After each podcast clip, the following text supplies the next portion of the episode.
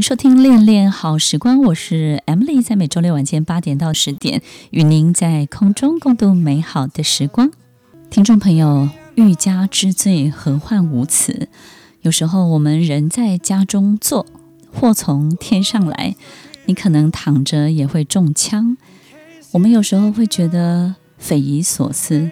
有时候也没有办法理解这样的人为什么对我们有这样的想法、这样的评论、这样的诋毁。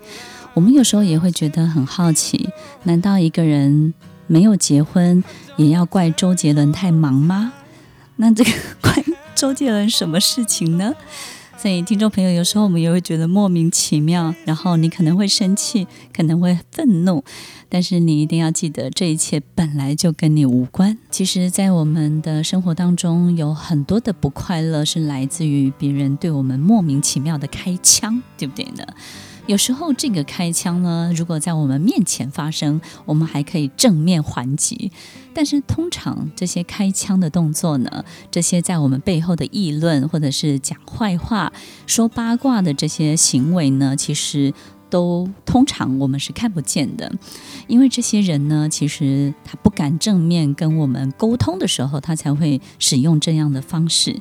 听众朋友，所以有时候我们真的会从第三者，或者是第四者。第五方、第六方、第七方、第八方，我们会辗转的去得知这个人他是怎么样的对我们开枪。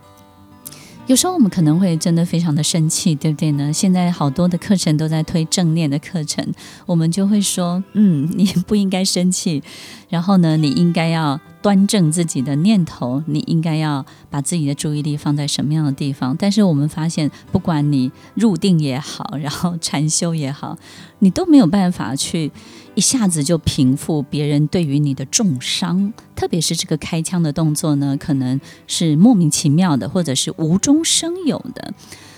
这个过程的愤怒呢，你会感觉到自己这种完美的人格被诋毁了，对不对呢？所以，听众朋友有没有听到关键字就是完美的人格？有时候我们自认为要追求完美的这种人呢，就特别容易在意这种重伤的感觉跟感受。所以，听众朋友有时候可能我们要面对如何去处理。然后另外一个部分呢，要学会的就是面对自己，对不对呢？所以不要那么追求完美嘛，对不对？搞不好搞不好别人重伤的东西是真的。但是听众朋友，有时候我们可能没有做那些事情，但是呢，这种可能我们难免我们的行为当中可能会有一些破绽，对不对？那这些破绽呢，刚好就是。这个洞口让他们可以着力的地方，所以其实很多人在我们的背后去做这些开枪的动作，很有可能都是他们没有能力在我们面前展现他们自己本身的价值，这是第一个非常明确的，否则就到我们前面对我们进行很大的挑战跟考验了嘛，对不对？提出这种战斗的需求，但是他们并没有提出来，他们选择在背后进行。第二个呢，就是很多人会希望创造一种社会关系，那创造这种社会关系呢，有一个很重要的这种资讯提供者的角色，它被建立了。也就是说，我知道一些你不知道的东西，对不对呢？所以，听众朋友，其实很多人。特别会去挑，有时候有一些酸民朋友们，有时候也会这样，对不对？就是呢，当大家都很崇拜某一个人的时候呢，就我们就会特别去强调他不值得你崇拜。当我们很想要去追随某一个人，然后对某一个人的很多的指点，或者是他的很多策略跟方向，我们非常非常的呼应、有共鸣的时候，那这种开枪的人就会告诉你，他不值得追随，他如何的。如何的让你在整个过程当中，他可能会让你遭受什么样的伤害？他会提供一些你所不知道的资讯，或者是呢，他会去证明一些你所不知道的事实，以去凸显他的独特性。他是一个资讯独特的提供者，所以听众朋友，其实有时候他可以透过这样的这种行为呢，去创造他的社会的资源、社会的关系，对不对？然后，另外最后就是，也许他会透过这种方式舒缓他的情绪。我们只能假设他一定非常的不开心。但是呢，这种不开心呢，他又找不到任何人，对不对？找不到任何人的意思就是，他也不能骂老板，他也不能骂老公，他也不能骂自己的孩子，他不能在别人面前也许他对周围的人很不满，可是他不能够在陌生人面前去骂自己最亲近的人，那不就是好像也就是破坏了自己的这种美满幸福的这种现象，或者是这种形象嘛？所以他只好找一个假想敌，然后他找一个好像可以去承接这些中枪、这些开枪行为的人，然后他找这个人呢，还有一个特色就是，哎，我找他。他分数比较高，对不对呢？我今天如果告诉大家，呃，我今天我的先生或者是我的员工或者是某某某客户，因为怎么样是，所以怎么样是因为某一个这个摆地摊的这个流浪汉或是什么，哎，我们就觉得说这个东西没有什么。但是如果我们找一个这个。德高望重的人，我们找到一个分数很高的人，就像我们刚刚提到的，就没有结婚呢，都是因为周杰伦太忙了，对不对？我们就觉得哇，周杰伦分数非常的高，所以听众朋友，有时候我们可能会感受到很大的伤害。但是其实这里面呢，也在告诉你，你是一个能够给别人分数很高的人。所以有时候你给出的赞美分数很高，但是呢，你给出的受伤分数也很高哦，对不对？伤害你这个 CP 值是很高的。然后你要记得，你就是一个这么有价值的人。所以呢，即便开个枪在你身上，都能够让别人治愈或者是复原的速度呢，特别特别的快，比他自己努力还来得快一点。所以有没有想过，如果我们有这个功能，是不是有时候也会，你不见得需要开心啦，但是有时候你就告诉自己，我们要成功，不会只有正面的功能，在某一个负面的部分，我们也提供了一个最大的贡献。一个在生命当中跟你没有任何交集的人，为什么要在背后议论你？在背后评论你，我们有时候会觉得，为什么这个人会在很多很多的描述当中，让自己好像参与了他许多的生活，或者是呢，他 join 了你的生命当中的很多的过程，你会觉得非常非常的奇特。听众朋友，其实很多人他必须要在别人的生命、别人的花园当中找到他自己生长的力量，找到他可以维持下去的很多很多的养分。有时候我们在社会当中，或者是在你的事业当中。不管你是一个领导者，或者是一个高管的角色，你都担负了这样很奇特的额外的责任哦。很多人在我们背后放冷箭，都是在我们冷不防的时候，我们可能没有做好心理准备，所以就会感觉这样的伤害跟这样的冲击呢，特别特别的大。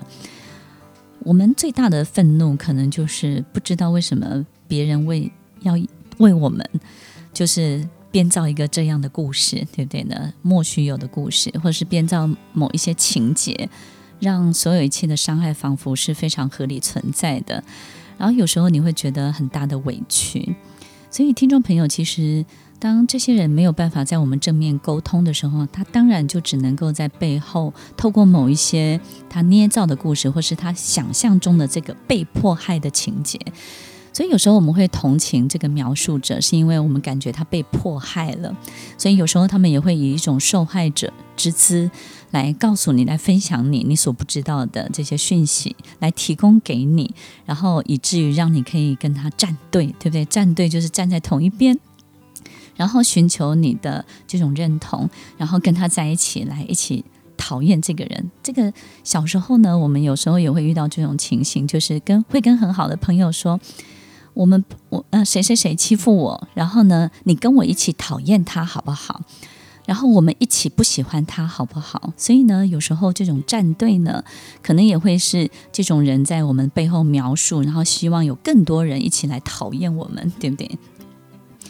所以其实这个过程当中呢，都会让他们自己比较好受，比较好受。你会觉得很奇怪，为什么他需要好受？那一定是他不好受，对不对？他一定在他的生活当中把他的阴影投射到你身上了，把他生命当中他没有办法解决的问题放到你身上。这种把阴影投射到你身上，然后呢，会希望你来解决。那真正解决的方式呢，可能是帮助他，或是他来寻求这种帮忙开口，对不对？但是他不要这种帮助，他要的就是。你只要成为那个加害我的人就好了，你只要成为那个加害者的角色就好了。那为什么他需要这么做呢？就是因为这件事情根本就是不存在的，他只是透过这些背后的议论、背后的描述，然后莫须有的这种不存在的这些故事呢，来满足自己内心的这种阴影，好像可以去治愈这样的一个阴影，所以他把这个阴影投射到了你身上，让他自己可以好受一点。所以，在这个过程当中，他也会减少他自己的焦虑，对不对？他对一个东西可能走投无路了，然后对一个事情可能一直撞墙，他没有办法解决的时候呢，那透过这种在背后伤害别人、开枪啦、中枪的过程当中，他可以减少他的焦虑。然后接下来呢，在你的身上，他感受到的挫折，他就会被恢复。所以在你身上有没有感受到挫折这件事情？有时候你会觉得，那我们跟他又没有交集，为什么他会在我们的身上感受到挫折？有时候他看你活得那么好，光看到你活得那么好，他就觉得很挫折；光看到你没有皱纹，他就觉得很挫折；光看到你为什么就是不用担心金钱，不用担心老化，不用担心。寂寞不用担心，为什么你可以活得那么快乐？光是这件事情就让他非常非常的挫折。所以，听众朋友，其实有时候他在我们身上感受到这种挫折，也会透过这种开枪的方式，他会得到很大的这种平复，或者是他会觉得内在的平静，他会恢复他内在的这种很和谐的这种状态。所以，有时候有没有可能他在你身上也看到了自己的限制？当有人在我们身上看见了他自己突破不了的、永远得不到的、再也不会发生的、不可能拥有的。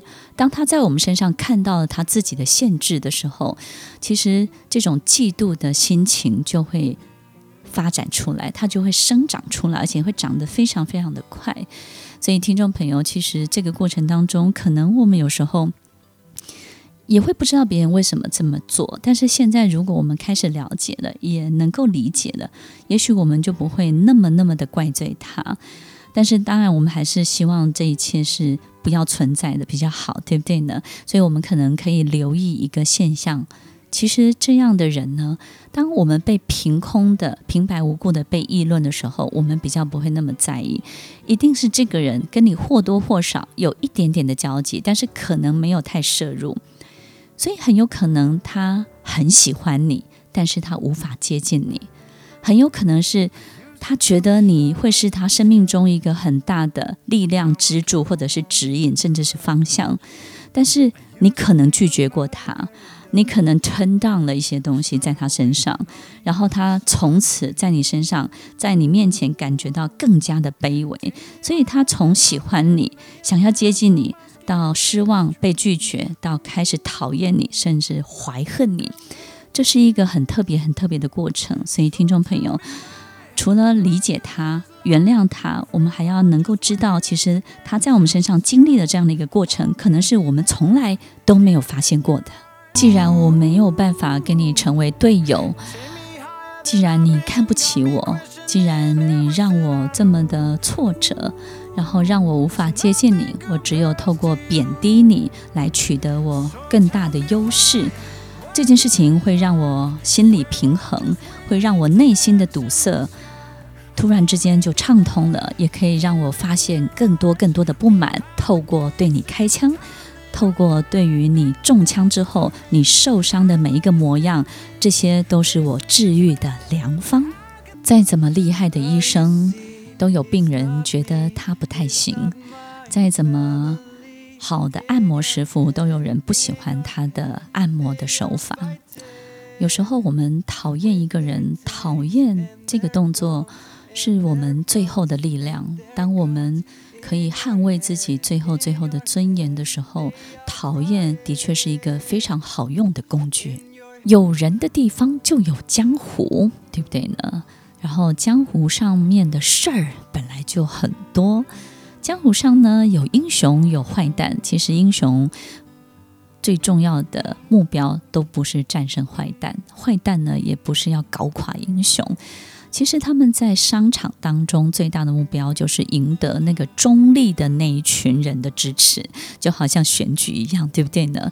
其实一个很棒的厂商，一个很厉害的企业，他其实在很多的事业的进行市场的拓拓展的扩张的过程当中，寻找蓝海这件事情。跟中立地带的所有一切，其实才是他们真正的目标。所以，听众朋友，当我们遇到这些人跟人之间非常非常政治、非常 political 的这些事情的时候，我们到底该怎么办？所以，重点呢，很多人可能就会去找这个人，对不对？去质疑他，然后去 question 他说：“你为什么要这样子说我？”可能有时候我们就会非常的直白，希望去找他评理。但是听众朋友，其实找他评理，我们会遇到两种情形。第一个是他打死都不承认，对不对？他可能会告诉你说：“我没有说过这些话，是你乱听的。”然后第二个呢，他可能会指证莉莉。其实不管有没有。这个证据充足，所有的评理最后都会两败俱伤。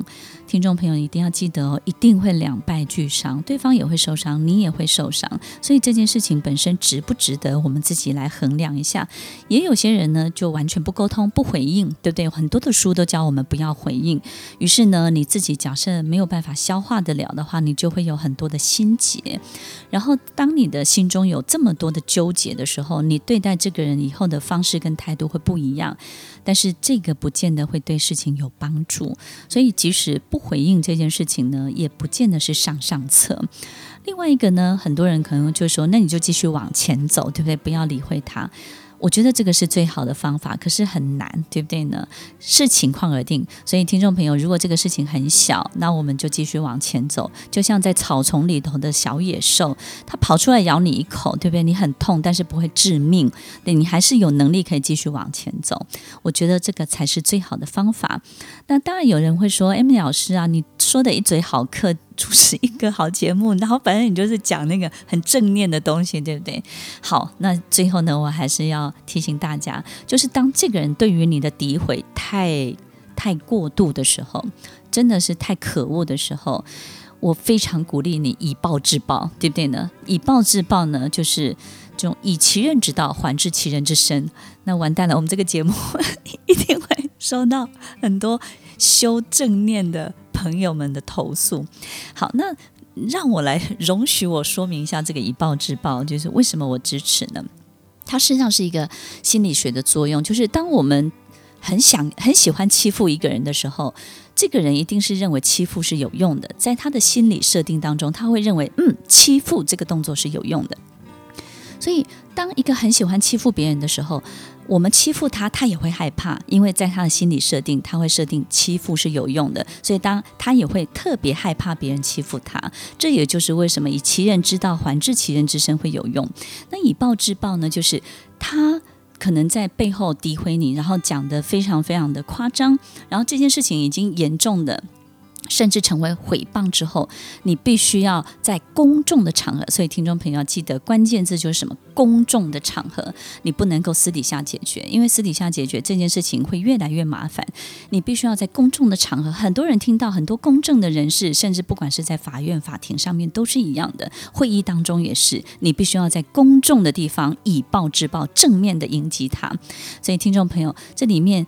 有很多很多的关键，你一定要好好的把握住。但最重要的是，你根本没做这些事情。万一你做这些事情，那就是两回事喽。所以，听众朋友要记得，不管我们要赢得中立区的支持，中立区的支持的意思就是说，假设我们今天行得正，坐得稳，那你不要去理会他，你应该要往前走。当你越做越好，越往前走的时候。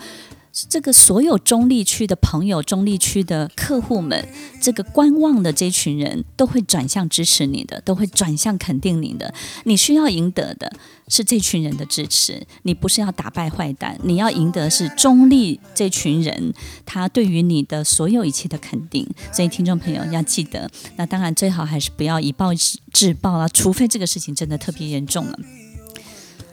以暴制暴不是最好的方法，但是有时候，当我们真的要面对坏蛋，面对非常恶劣的人在我们面前的时候，你一定要鼓起你最大的勇气，不是透过任何的谈判，不是透过任何的私下解决，要告诉自己，告诉所有的人，我不怕，把所有的事情摊在阳光底下。中庸之道就是让我们可以避掉很多的危险，避掉很多身后的暗箭，对不对呢？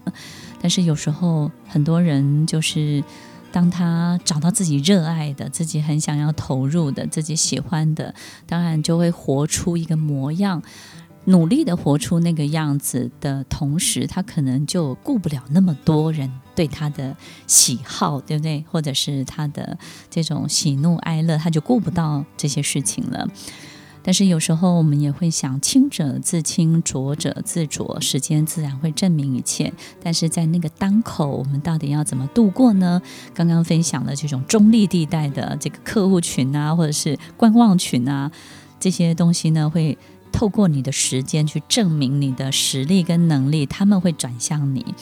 另外一个呢，就是听众朋友，其实在这个阶段，我们也会告诉自己，其实他们都是来提醒我们。提醒我们做的不够好吗？其实不是的，也不是提醒我们做错了什么。他们其实是来提醒我们该往前走了。也就是呢，我们在引起嫉妒的过程当中，嫉妒跟尊敬有一个很很特别的差距，就是当你只有赢他一点点，他觉得你。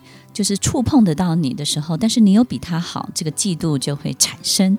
但是如果你赢他很多很多呢？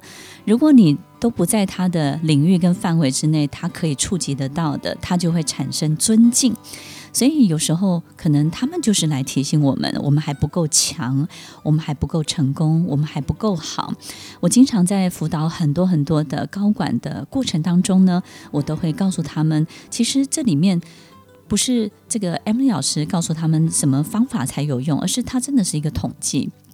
在我遇过所有人当中啊，这个东西就好像什么呢？在你游泳的时候啊，你遇到水草，这个水草不断不断的缠着你。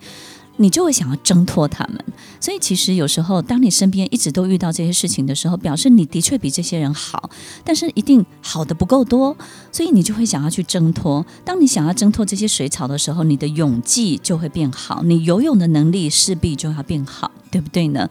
所以，当你的能力要变强的时候，通常这些事情也会来提醒你，你该要往上走了，不是只有往前走哦，还要往上走。所以，很有可能你为了挣脱，你会开始下定决心剪断一些关系。你可能会开始告诉自己，你要独立，你不要再依赖任何人，不要再依赖任何一名大将。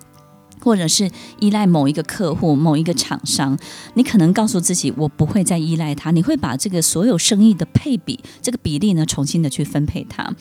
同时，你可能也会开启一些新的业务线，或者从来没有做过、没有想过的这些事情，你会开始逼自己去想、逼自己去做。你会开始发展出一些新的生意、新的很多的这个领域、新的市场。为什么呢？因为你为的就是想要远远的抛下这群人，往前走、往上走。所以，当你有一种挣脱的感觉的时候，其实听众朋友。就要非常非常的恭喜你了。其实很多不管是这些客户啊，或是学生，我看他们往上走，或者是在这个阶段他选择挣脱的人，接下来的发展都会非常非常的好。所以听众朋友，这个提醒有时候我们可以把它接下来，对不对？接下这个提醒，然后同时呢，也告诉自己，当我们越有能力的时候呢，要越谦虚，这样子就不会树敌。当我们钱赚得越多的时候，我们就要越慷慨，就能够结交更多更多友善的人，把这个善良呢可以传递出去。当别人觉得我们活得太好，或者是长得太好的时候呢，这个也没有办法，对不对？你就把你自己的某一些傻样，某一些自己白痴痴的样子呢。不要害怕展现出来，不要害怕展现自己很很 stupid 的那一面，对不对呢？所以不一定要每个方面都完美，要适度的去释放出你的脆弱。那这些人呢，他就不会与你为敌，他就会觉得他在某个部分还是在你身边，还是非常非常有自信的。我觉得这些方法才是我们在生命当中怎么样可以往上跳一级，一个很重要的提醒。听众朋友，不管我们遇到什么样的人对我们的伤害，也许我们在那个当下没有足够的坚强去面对，也许我们会觉得很委屈，别人为什么要这样对待我们？但是仰天长啸。就是认真的看看天空，想想自己为什么来到这个世界上，绝对不是为了治愈他们，也不是为了帮助他们。你应该要告诉自己，每一个阶段都有一群需要你的人，缠着你的人。但是呢，当你往下一个阶段走的时候，也会有另外一群人在等着你。当我们经历每一个每一个不同的阶段，就会遇到更多更好的人，更适合你的人，更能够支持你的人，跟你。同类相聚的人，你就会觉得回到一条母舰上面，然后得到真正你需要的力量。所以，听众朋友，往前走吧，往上走吧。欢迎收听《恋恋好时光》，我是 Emily，我们下周再见喽，拜拜。No, I'm not perfect, but I hope you see my words. Since only you, nobody knew I put you first. And for you, God, I swear I do. the world.